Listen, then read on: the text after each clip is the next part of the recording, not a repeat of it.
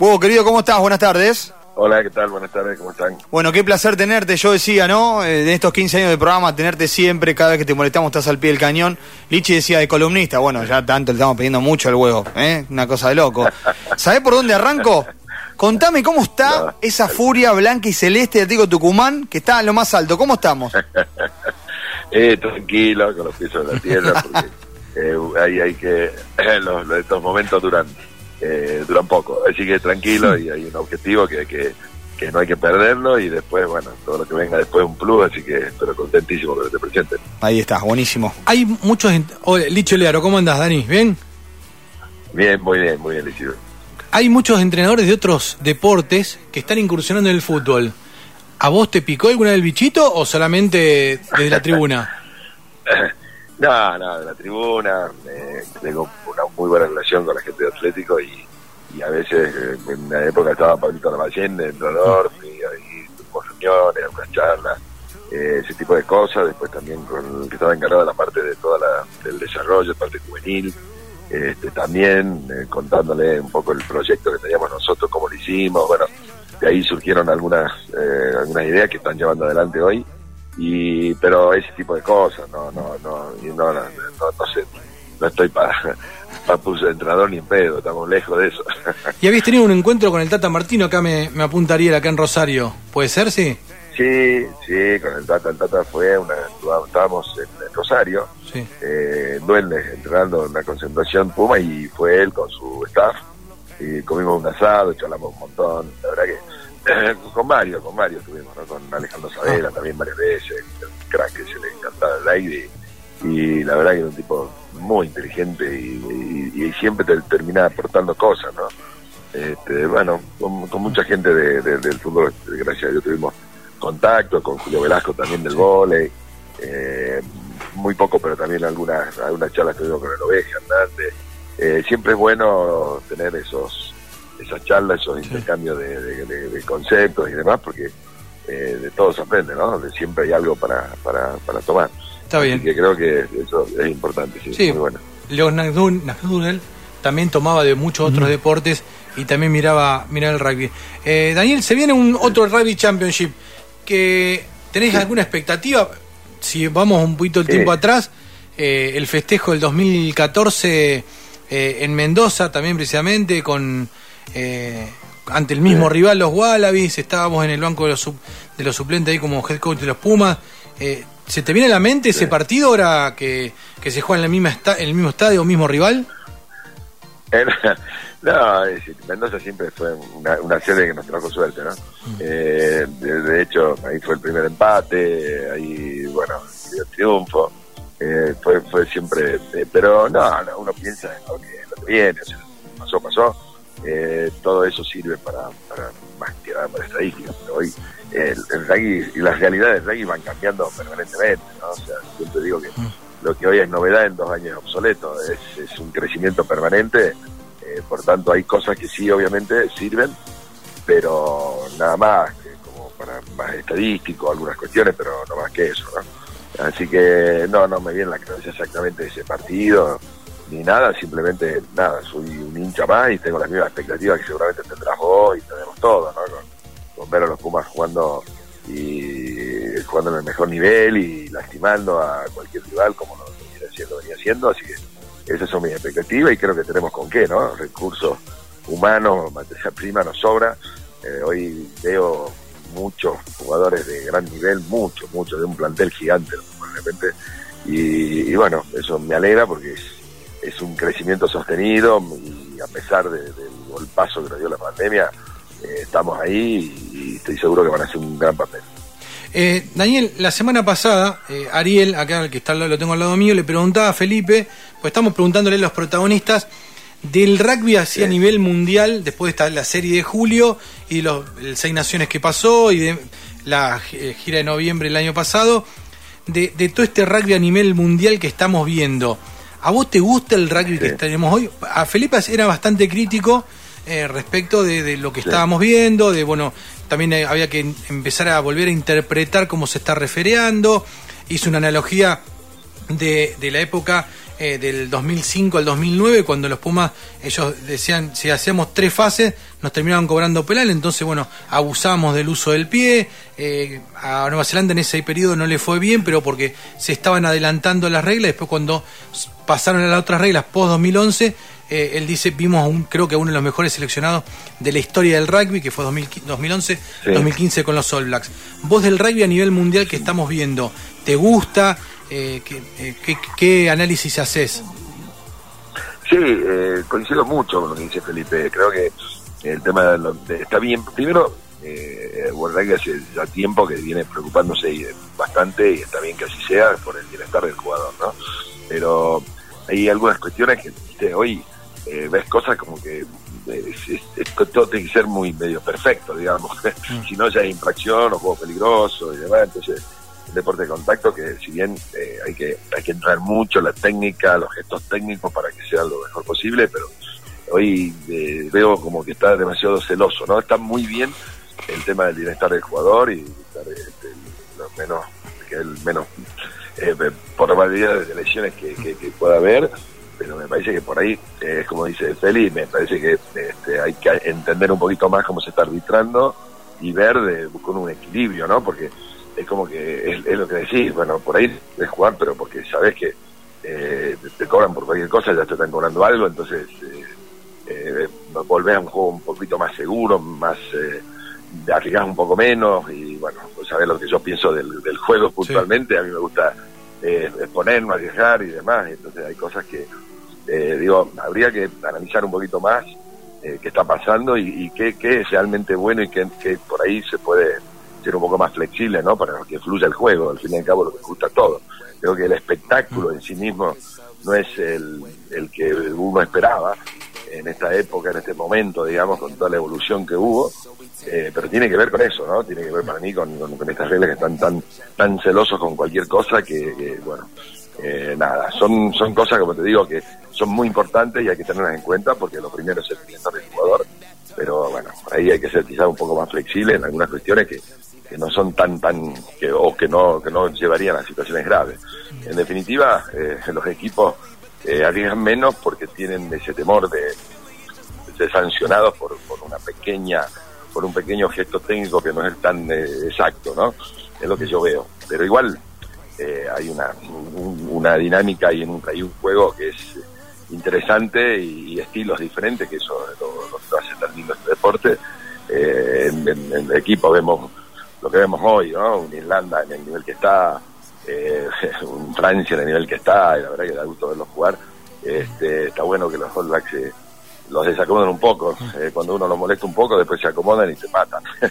Así que es seguro que van a reaccionar y van a volver con eh, a, estar en el primer nivel como, como, corresponde, porque son los mejores para mí, aunque no estar en un buen momento, para mí siguen siendo los mejores.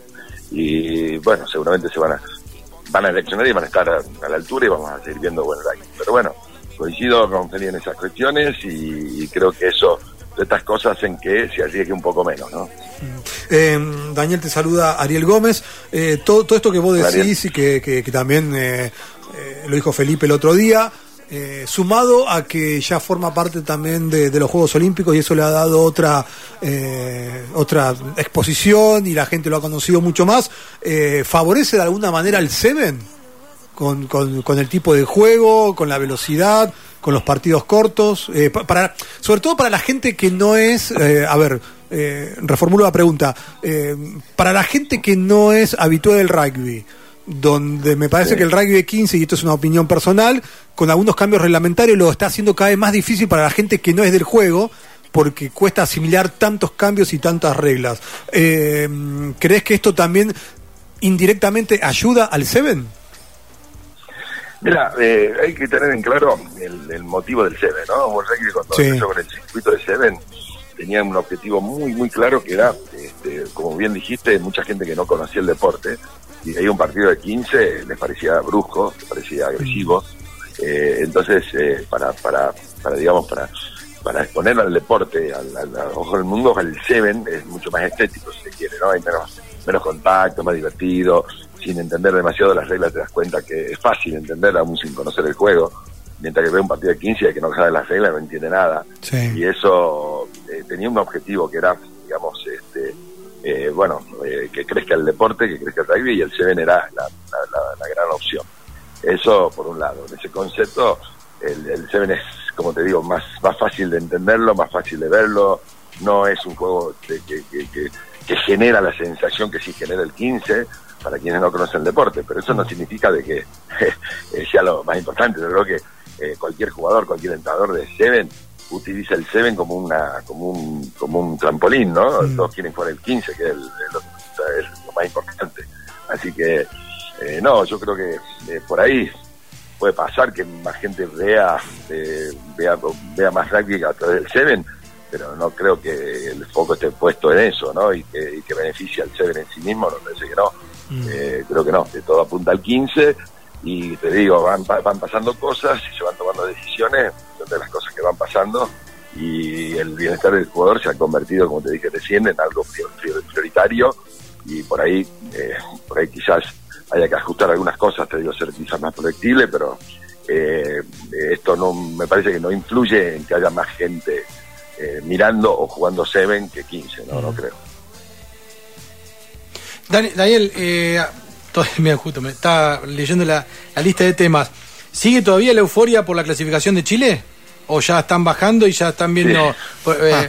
Porque acá festejamos todos, más allá que tenemos una pata rosarina. ¿Cómo estaba el ninja el otro día cuando charlamos con él? Eh? Tremendo. ¿Cómo estaba? Eh, tengo una pata rosarina ahí en, eh, en el staff, también Santa Fecina, porque está el burrito.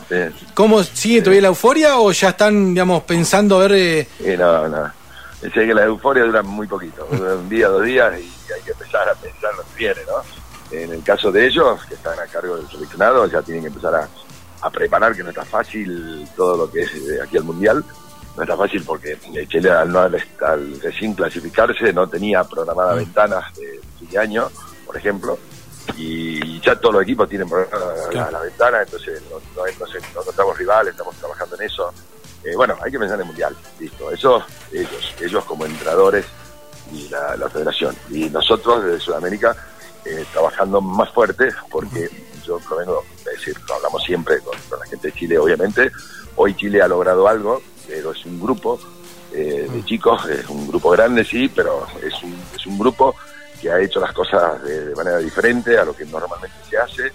Y, la realidad es que ni Selman ni Cóndores representan hoy el Chile o sea, hay un trabajo hacia abajo, claro. un derrame, digamos, que es fundamental hacerlo, mantenerlo. Chile lo está haciendo muy bien, armó las estructuras, hoy tienen, han sumado cuatro academias, dos en el norte, dos en el sur, más la de Santiago, obviamente, y obviamente están desarrollando jugadores ahora a lo largo y ancho del país. Entonces, eso era fundamental para que el proyecto tenga sustento en el tiempo. Mm. Así que yo estoy mucho más enfocado en eso que llamamos fábricas, son las academias, eh, que los cóndores. Los cóndores ya están. Estamos todos contentos y ellos, hay un staff con, gente muy calificada, muy preparada, con chicos que nombraste, más Emiliano Café, más un montón de gente que está trabajando ahí, que les sobra capacidad para, para, para encargarse, digamos, lo que tienen que hacer aquí al Mundial. Eh, lo nuestro es apuntar más a, que las bases eh, se fortalezcan, a que sigan desarrollando y que cada vez más, que se traslade también a los clubes. Bueno, es un proceso que lleva tiempo y es el momento de aprovechar, ¿no? Porque con estos logros hay una motivación tremenda de parte de, todo el mundo, todos quieren, ahora ya es una zanahoria muy linda, entonces sirve, pero nosotros no podemos eh, desaprovechar ese envión y al contrario, tenemos que redoblar el esfuerzo y el momento de, bueno, de, hacer crecer las academias para que esto no sea un grupo, sino sea el rugby de Chile, ¿no? Eh, eh, Hugo, más allá de esto, ¿Se está trabajando para que se suma alguna franquicia más a la Superliga Americana? Sí. sí, sí, sí, sí, estamos ahora, bueno, la UAR tiene que definir. ¿Puede ser de Argentina, Huevo? Sí, una, una franquicia de Argentina, hay, charlas, la gente también, son, si bien son conversaciones, todavía no hay nada firme, pero gente de, Georgia también está interesada en participar. Escúchame, huevo, escúchame, nadie nos escucha, total nadie nos escucha. Vos ayudás a entender. ¿Es verdad que hay un rosarino que quiere ser eh, franquiciado? No sé, ah, eso no lo sé. Mm. soy sincero, no, no sé nada. No sé nada. Yo sé que la UAR tiene como objetivo en un periodo de tiempo relativamente corto, en dos, tres, cuatro años, no más de eso, ya tener eh, cuatro franquicias, ¿no? Eh, que, que tendrían, tendrían que estar a cargo de la Unión, de las mm, uniones Claro, claro. Obviamente, de Rosario, Córdoba, Tucumán, siempre son las provincias que más, y obviamente Buenos Aires.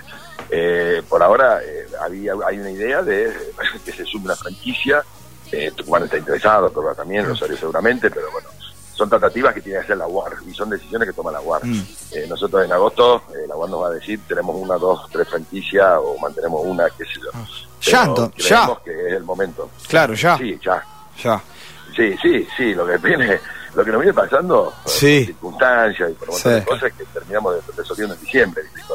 Claro. Eh, en diciembre no tenés tiempo de... de- No, no, no, enero claro, claro. Y entonces eh, ahí es donde se cometen ciertos errores, porque al final terminás parchando cosas y Mm. solucionando sobre la marcha.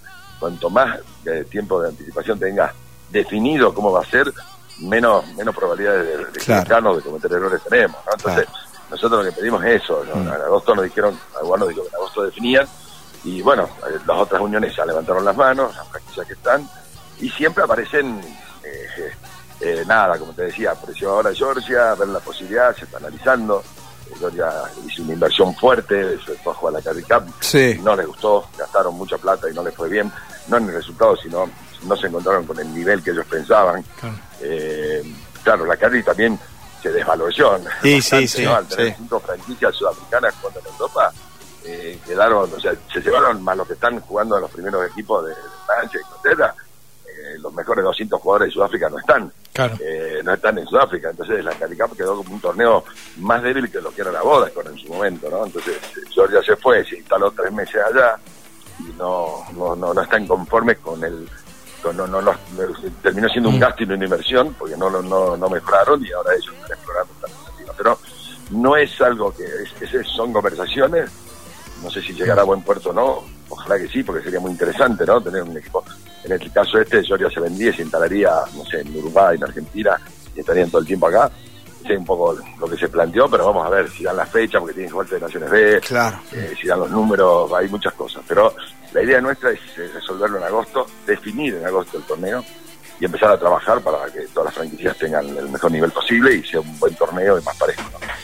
Eh, Huevo, después del, digamos, la clasificación de Uruguay, la clasificación de Chile, ¿crees que van a empezar a mirar a la SLAR con otros ojos? ¿Te va- eh, van a empezar a, como que la SLAR va a tener otro, otro tipo de difusión, otro tipo de interés, generar más interés más allá de lo que es el cono sur, digamos, debido a que, bueno, eh, Chile es prácticamente Selnam y Uruguay, te diría un 70-80%, son jugadores que, están, que estaban jugando acá y después obviamente tienen Arata y alguno más en Europa y otros en el MLR. ¿Crees que van a empezar a, se va a empezar a mirar con otros ojos al SLAR, no como diciendo, ah, es el torneo de Sudamérica, ahora como que tiene más relevancia?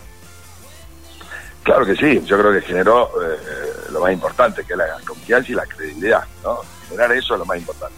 Una vez que está la confianza y la credibilidad, bueno, ahora eh, nos toca empezar a crecer. Eh, eh, al ser, al convertirse en un torneo que es, eh, que, que motiva no solo a todos, ¿no? Y sobre todo a los jugadores, que es lo que más nos interesa. eh, por ahí ya los jugadores ya eh, van a pensar un poquito más si se van a ir a España o a Portugal, eh, a, digamos, a- ligas donde sabemos que no mejoran, sabemos que no mejoran y que se pierden, ¿no? Un jugador que hoy quiere y tiene aspiración de, de jugar en un seleccionado nacional de cualquiera de los países de la región, les conviene quedarse en el SLAR, porque ahí los están viendo, sea argentinos, uruguayos, el que sea, ¿no? Eh, ya, ya hubo jugadores de Uruguay jugando para Chile, ya saber esas cosas que, que van a pasar seguramente con el tiempo. Y está bueno, porque para Argentina, obviamente, tener una base amplia de jugadores para ver, no importa si juegan en la franquicia argentina o no, como ya viene pasando, me parece que es clave. Los chicos empiezan a pensarla. Yo digo que el año pasado tuvimos un éxodo de 47 jugadores de la SLAR se fueron a Europa. Eh, y los mejores, ¿no? Pero, pero ¿qué pasó? De los 180 que teníamos, ese equipo, 30 jugadores, se fueron 47, es un, es un número muy alto de éxodo y eso es lo que teníamos que evitar. Pero el año pasado, eh, los chicos se van en junio, julio, eh, Claro. deciden irse, deciden irse. Y en esa época, si te pones a pensar, no se jugaba el rugby en Argentina. Claro. No había rugby, no había torneo, no había nada. No, los no. chicos querían jugar, querían jugar. Y ahora eh, está la posibilidad de que acá se juega y está el SLAR. Y el SLAR ya ha dado muestra de que hay jugadores que se mostraron en el SLAR y fueron convocados a Pumas, muchos, no pocos, muchos, y no solamente los que juegan en Jaguares, sino Claro, que- eso, eso, eso, eso está bueno. Eso me está bueno. que eso ya empieza, ya está la credibilidad, eh, claro que el proyecto este, genera, genera crecimiento está demostrado en Uruguay, está demostrado en Chile.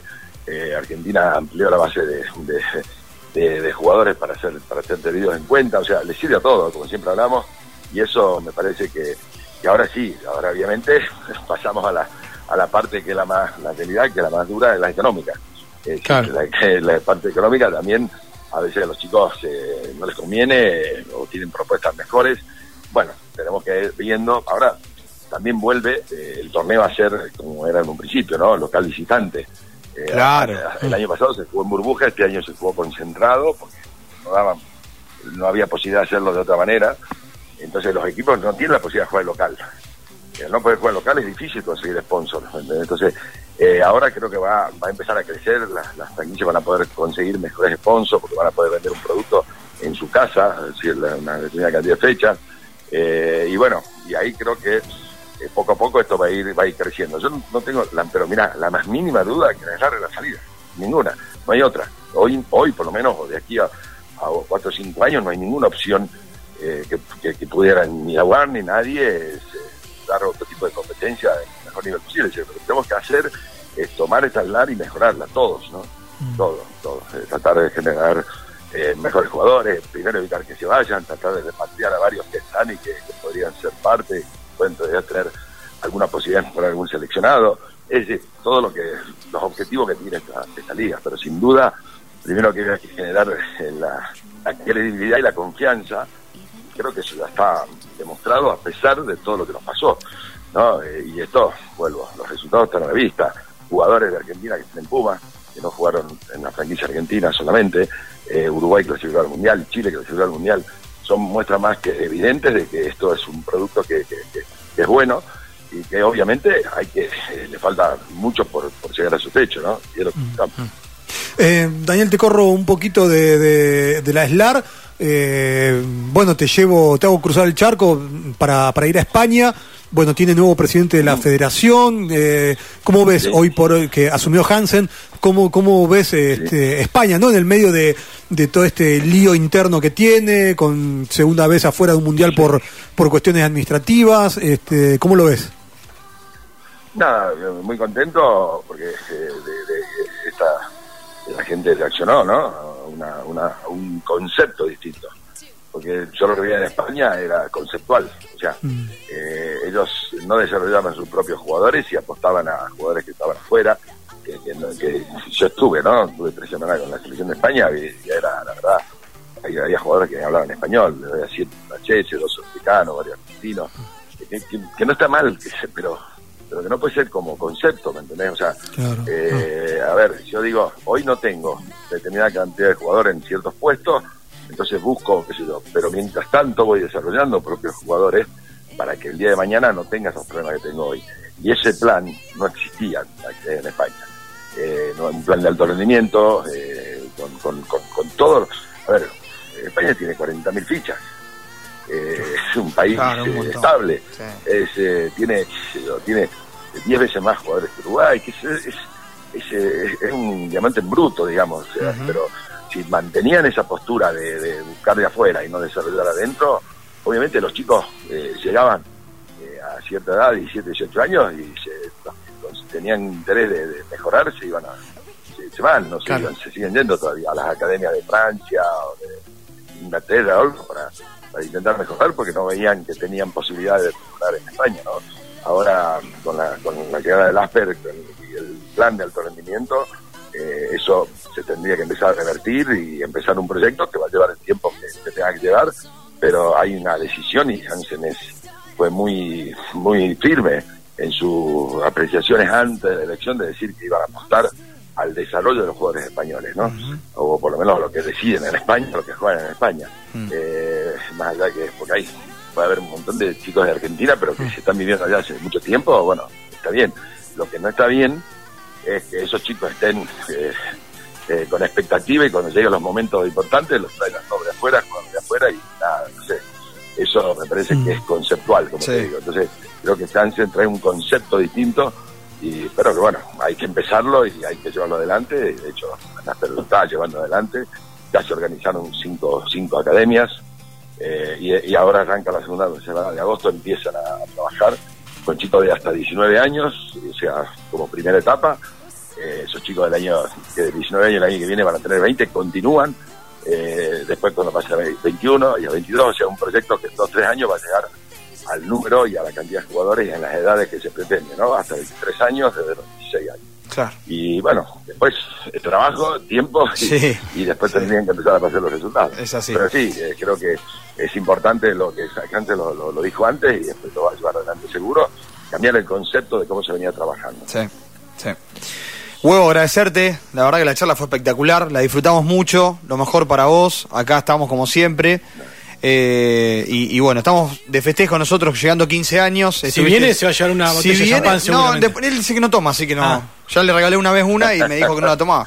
La tomó el cheto, No, me acuerdo, en el hotel. ahí, ¿Eh? Me la, la- me la- se, la, se la di ahí al hotel, se la tomaba que no- Se la tomó el cheto, se la tomó el cheto en aquel momento, ¿eh? Claro, claro, Eh, huevo, querido, gracias por el tiempo. Lo mejor y a tus órdenes, como siempre, de aquí de Rosario, ¿eh?